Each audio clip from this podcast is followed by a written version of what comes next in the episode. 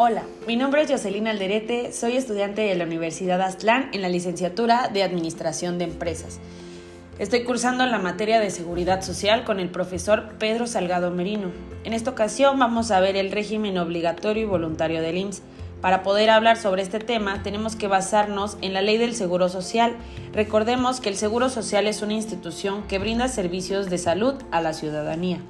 Ahora bien, dentro del Seguro Social comprenden dos tipos de régimen, que es el obligatorio y el voluntario.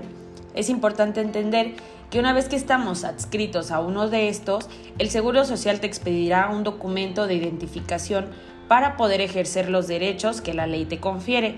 El documento que te proporciona el Seguro Social normalmente es una cartilla en la cual vienen tus datos personales, el número de seguridad social con el cual ellos pueden identificarte y una fotografía. El régimen obligatorio se comprende de diversos seguros, los cuales son seguro por riesgo de trabajo, enfermedades y maternidad, invalidez y vida, retiro, cesantía en edad avanzada y vejez, y guarderías y prestaciones sociales. Los individuos que pertenecen a este régimen son los trabajadores, socios de sociedad cooperativa y personal que determine el Ejecutivo Federal. Este régimen es estrictamente obligatorio entre trabajador y patrones.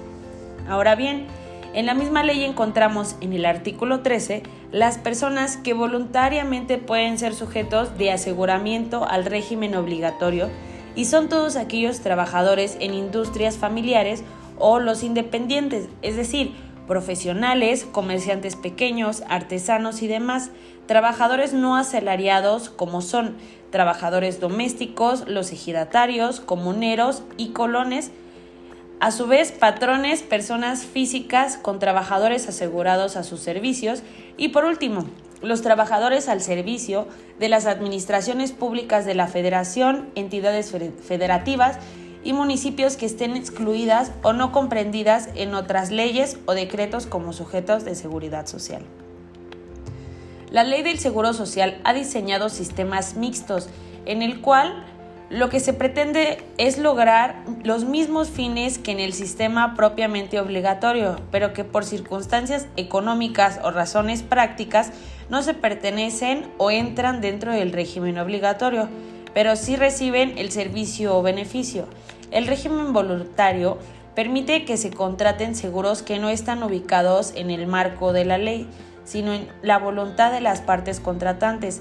Este régimen se divide en facultativo, que son las personas que contratan con el organismo encargado para proporcionar servicios y prestaciones a personas que no están obligadas forzosamente a su inscripción, y los adicionales, que son casos muy particulares en donde el instituto acepta otorgar prestaciones económicas pactadas en contratos de ley o contratos colectivos.